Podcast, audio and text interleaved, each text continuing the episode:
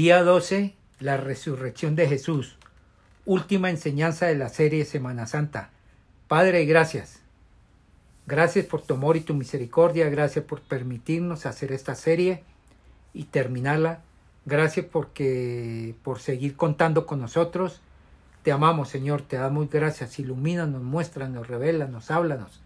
Gracias, Señor. Danos fluidez de palabra, danos entendimiento para enseñar y cada persona que escucha los podcasts igualmente, Señor.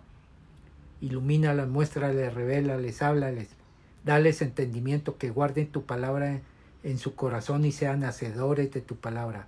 Solamente estamos muy agradecidos contigo, te damos gracias y gracias por tu Hijo, el Señor Jesucristo. En el nombre de Cristo Jesús, con el poder y la unción de tu Santo Espíritu, te hemos orado. Amén y amén. Cristo estaba muerto pero la muerte no había triunfado sobre él. Al tercer día, él se levantaría triunfalmente del sepulcro y se mostraría vivo a cientos de testigos. ¿Qué nos dice 1 Corintios 15 del 5 al 8, pastor? Y que se apareció a Cefás y luego a los doce. Después se apareció a más de 500 hermanos, a la vez la mayoría de los cuales vive todavía, aunque algunos han muerto. Luego se apareció a Jacobo, más tarde a todos los apóstoles y, por último, uno a uno, nacido fuera de, de tiempo, se me apareció también a mí.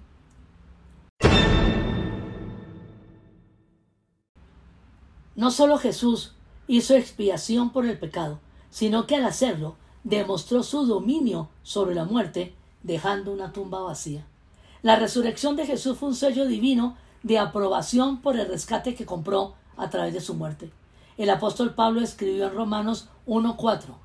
Pero que según el Espíritu de Santidad fue designado con el poder Hijo de Dios por la resurrección. Él es Jesucristo nuestro Señor. Para rumiar. La resurrección, por lo tanto, dio una prueba inmediata, dramática y tangible de la eficacia de la muerte expiatoria de Jesús. Lo opuesto también es verdad.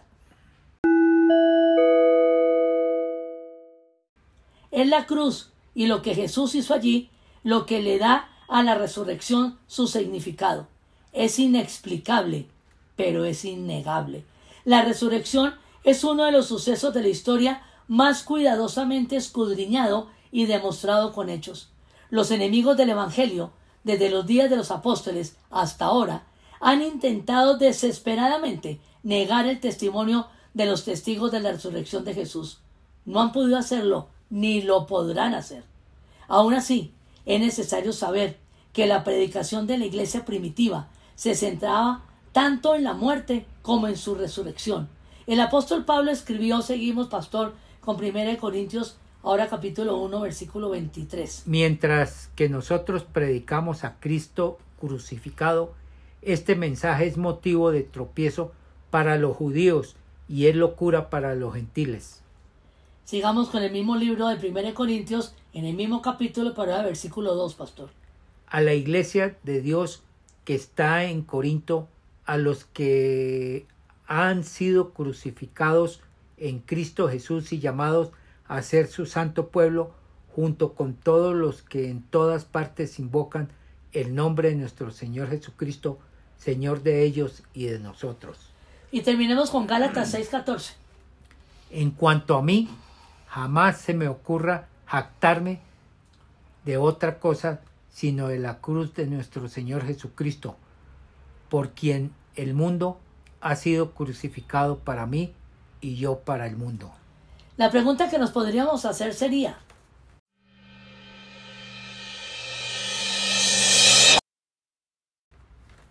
¿por qué puso el apóstol Pablo tanto énfasis en la muerte de Jesús en vez de enfatizar siempre el triunfo de la resurrección por encima aún de su muerte?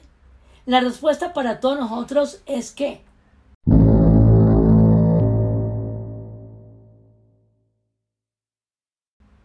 Una vez más, sin duda, la muerte expiatoria de Jesús, que Jesús hizo en la cruz, su resurrección habría sido solo simplemente una maravilla que contemplar o algo que admirar. Pero Para rumiar. no tendría ningún beneficio personal para nosotros.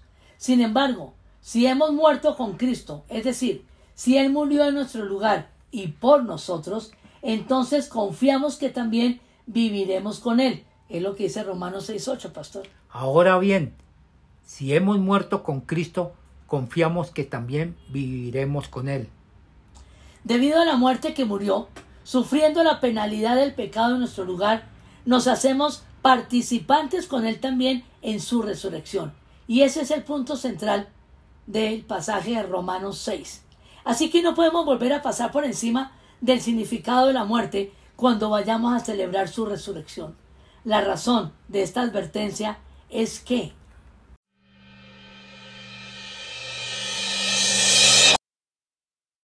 la cruz es lo que da significado a la vida de resurrección. Solo en la medida en que estemos unidos con Él en la semejanza de su muerte, podemos estar seguros de ser levantados con Él en la semejanza de su resurrección. Lo dice Romanos 6.5. En efecto, si hemos estado unidos con Él en su muerte, sin duda también estaremos unidos con Él en su resurrección.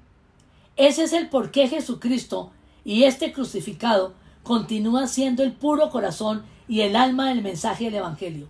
Y las palabras del apóstol Pablo en Filipenses 3:11, declarando sus cuatro compromisos con Cristo, que dice, 3, 10, 11. listo pastor, Lo he perdido todo a fin de conocer a Cristo, experimentar el poder que se manifestó en su resurrección, participar en sus sufrimientos y llegar a ser semejante a Él en su muerte. Así espero alcanzar la resurrección de entre los muertos.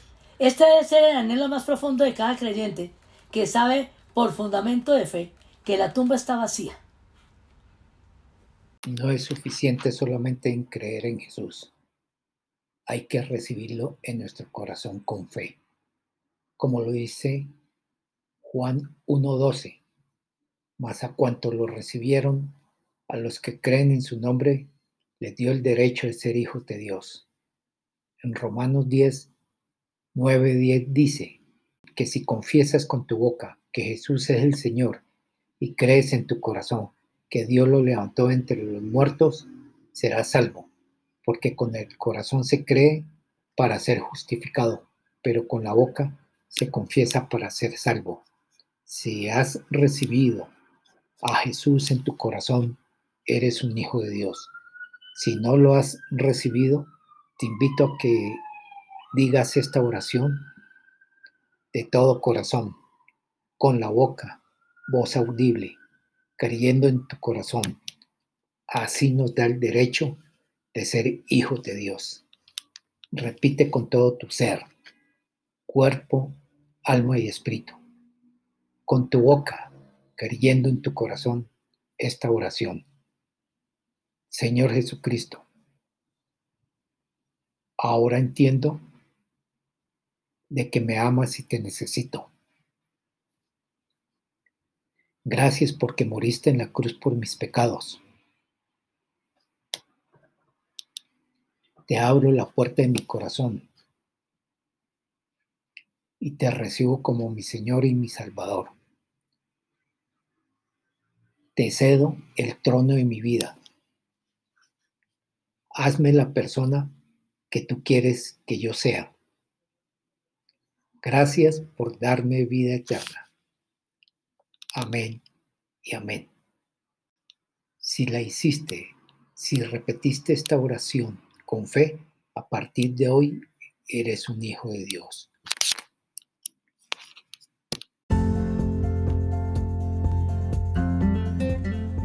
Día 12, la resurrección de Jesús. Última enseñanza de la serie Semana Santa. Padre, gracias. Gracias por tu amor y tu misericordia. Gracias por permitirnos hacer esta serie y terminarla. Gracias porque por seguir contando con nosotros. Te amamos, Señor. Te damos gracias. Ilumínanos, muéstranos, revélanos, háblanos. Gracias, Señor, danos fluidez de palabra, danos entendimiento para enseñar y cada persona que escucha los podcasts igualmente, Señor. Ilumínalas, muéstrales, revela, les habla, les dales entendimiento, que guarden tu palabra en su corazón y sean hacedores de tu palabra. Solamente estamos muy agradecidos contigo. Te damos gracias y gracias por tu Hijo, el Señor Jesucristo. En el nombre de Cristo Jesús, con el poder y la unción de tu Santo Espíritu te hemos orado. Amén y amén. Cristo estaba muerto, pero la muerte no había triunfado sobre él. Al tercer día, él se levantaría triunfalmente del sepulcro y se mostraría vivo a cientos de testigos. ¿Qué nos dice 1 Corintios 15 del 5 al 8, pastor? Y que se apareció a Cefás y luego a los doce. Después se apareció a más de 500 hermanos, a la vez la mayoría de los cuales vive todavía, aunque algunos han muerto. Luego se apareció a Jacobo, más tarde a todos los apóstoles y, por último, uno a uno, nacido fuera de, de tiempo, se me apareció también a mí. No solo Jesús hizo expiación por el pecado, sino que al hacerlo demostró su dominio sobre la muerte, dejando una tumba vacía. La resurrección de Jesús fue un sello divino de aprobación por el rescate que compró a través de su muerte.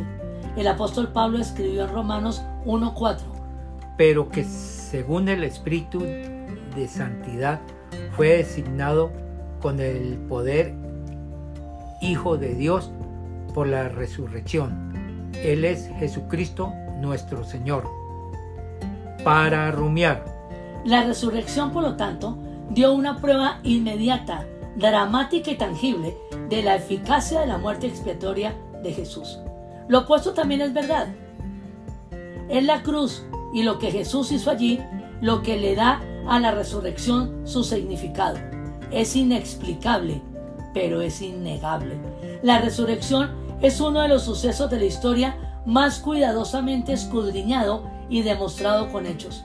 Los enemigos del Evangelio, desde los días de los apóstoles hasta ahora, han intentado desesperadamente negar el testimonio de los testigos de la resurrección de Jesús. No han podido hacerlo, ni lo podrán hacer. Aún así, es necesario saber que la predicación de la iglesia primitiva se centraba tanto en la muerte como en su resurrección. El apóstol Pablo escribió, seguimos pastor, con 1 Corintios, ahora capítulo 1, versículo 23. Mientras que nosotros predicamos a Cristo crucificado, este mensaje es motivo de tropiezo para los judíos y es locura para los gentiles. Sigamos con el mismo libro de 1 Corintios, en el mismo capítulo, para el versículo 2, pastor. A la iglesia de Dios que está en Corinto, a los que han sido crucificados en Cristo Jesús y llamados a ser su santo pueblo, junto con todos los que en todas partes invocan el nombre de nuestro Señor Jesucristo, Señor de ellos y de nosotros. Y terminemos con Gálatas 6:14. En cuanto a mí, jamás se me ocurra jactarme de otra cosa sino de la cruz de nuestro Señor Jesucristo, por quien el mundo ha sido crucificado para mí y yo para el mundo. La pregunta que nos podríamos hacer sería, ¿por qué puso el apóstol Pablo tanto énfasis en la muerte de Jesús en vez de enfatizar siempre el triunfo de la resurrección por encima aún de su muerte? La respuesta para todos nosotros es que, una vez más, sin duda, la muerte expiatoria de Jesús que Jesús hizo en la cruz, su resurrección habría sido solo simplemente una maravilla que contemplar o algo que admirar. Pero, para rumiar, no tendría ningún beneficio personal para nosotros. Sin embargo, si hemos muerto con Cristo, es decir, si Él murió en nuestro lugar y por nosotros, entonces confiamos que también viviremos con Él. Es lo que dice Romanos 6.8, pastor. Ahora bien, si hemos muerto con Cristo, confiamos que también viviremos con Él. Debido a la muerte que murió, sufriendo la penalidad del pecado en nuestro lugar, nos hacemos participantes con Él también en su resurrección. Y ese es el punto central del pasaje de Romanos 6. Así que no podemos volver a pasar por encima del significado de la muerte cuando vayamos a celebrar su resurrección. La razón de esta advertencia es que la cruz es lo que da significado a la vida de resurrección. Solo en la medida en que estemos unidos con Él en la semejanza de su muerte, podemos estar seguros de ser levantados con Él en la semejanza de su resurrección. Lo dice Romanos 6.5. En efecto, si hemos estado unidos con Él en su muerte, sin duda también estaremos unidos con Él en su resurrección. Ese es el por qué Jesucristo y este crucificado continúan siendo el puro corazón y el alma del mensaje del Evangelio. Y las palabras del apóstol Pablo en Filipenses 3:11, declarando sus cuatro compromisos con Cristo. ¿Qué dice? 3, 10, 11. Listo, pastor. Lo he perdido todo a fin de conocer a Cristo, experimentar el poder que se manifestó en su resurrección, participar en sus sufrimientos y llegar a ser semejante a Él en su muerte. Así espero alcanzar la resurrección de entre los muertos.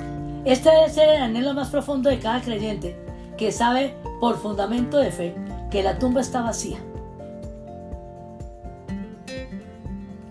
Señor, gracias, gracias por el entendimiento que nos has dado en estos 12 temas de Semana Santa.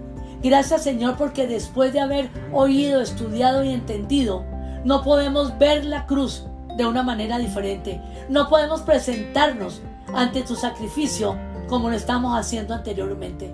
Hoy tomamos conciencia de lo que pasó desde el momento que estableciste la cena. Fuiste arrestado, padeciste en Getsemaní, fuiste crucificado, sepultado y resucitado. Señor, hoy tenemos conciencia real de lo que significa lo que tú has hecho por nosotros. Por eso tu, muerte, tu sepultura y resurrección es lo que hemos creído para poder ser parte de tu familia y considerarnos tus hijos. Señor, gracias. Gracias por tu resurrección.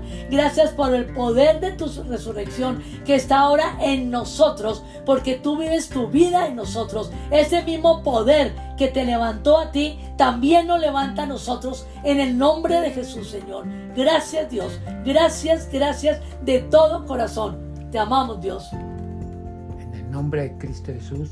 Amén. amén. amén.